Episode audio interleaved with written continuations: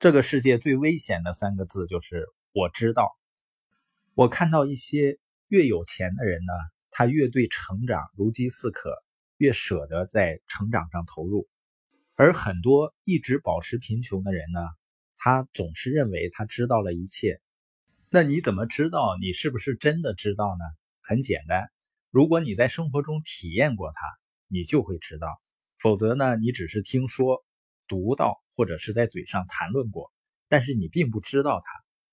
说白一点，如果你不是真正的有钱有时间，不是真正的快乐，那么关于钱、成功和人生，你极可能还有很多需要学习的地方。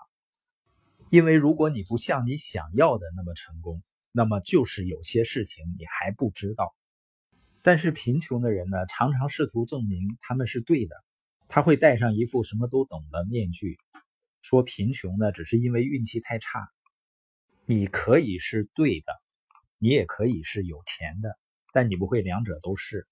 所谓对的意思是你非要坚持过去的思考和生活方式不可。但是正是那些东西造成你目前的处境啊。吉米·罗恩曾经说过啊，如果你继续做你从以前到现在一直在做的事儿，你就会继续得到你一直以来所得到的东西。我人生真正的改变是从参加系统的会议开始。那时我没有钱，也没有时间，但是我想明白了一点，就是我以前知道的东西让我变得又没有钱又没有时间。如果我想变得有钱有闲，我需要改变大脑里的东西。通过学习成长，通过不断的努力，我们的生活确实变得自由无比。我当时学习呢，没有钱，没有时间，是我学习的理由。而现在我会发现呢，很多人把没有时间、没有钱当成不去学习的借口。如果你现在没有时间来学习，不管你是打工仔还是董事长。我认为你很有可能就是现代版的奴隶。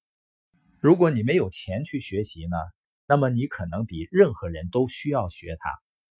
否则的话，你问问自己，你什么时候才会有钱呢？一年后、两年后或者十年后，你会跟现在有什么不同吗？不会的。不学习的人，多少年以后还会说同样的话。财务自由呢？你可以理解为它是一种可以学习得来的技术。你可以通过学习来让自己财务自由。任何事情都可以学习的。那些最厉害的高尔夫球手是不是通过学习和练习？你也可以学习拉小提琴，拉得非常棒。也可以学习成为一个真正快乐的人。不管你现在处在人生中的哪一个阶段，也不管你从哪个地方开始。重要的呢是你愿意学习，获得财务自由呢不仅仅是表面上看到的赚的那些钱，实际上是跟你的性格上和想法上变成了什么样的人有关系。很多人都想快速致富，最快让你变得有钱而且能够守住钱的方式，就是努力发展你自己，就是投资你自己的大脑，你会成为一个成功的人。你的外在世界是你内在世界的反应，你是根源，你所得到的是果实。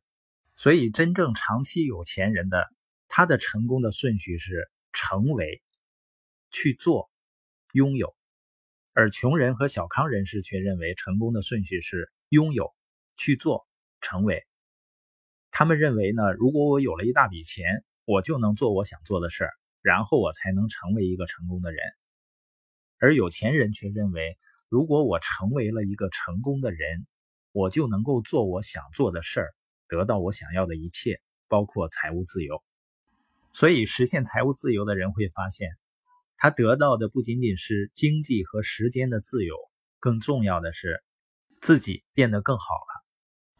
今天的我呢，仍然在不断的成长，但想起二十年前一无所有、非常沮丧的我。和今天自由自在、每天都非常幸福快乐的我，这样的翻天覆地的变化，最重要的是什么呢？是学习。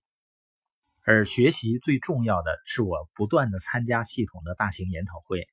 我从自己的经验中得到，每个人都可以通过这样系统的会议激发潜力，都可以通过持续不断的刻意练习获得成功的。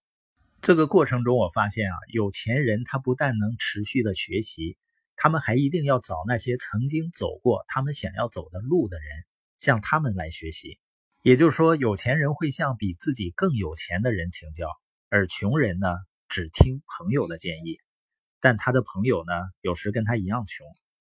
我喜欢在系统中成长的原因呢，是因为这个系统里都是那些已经做到的人。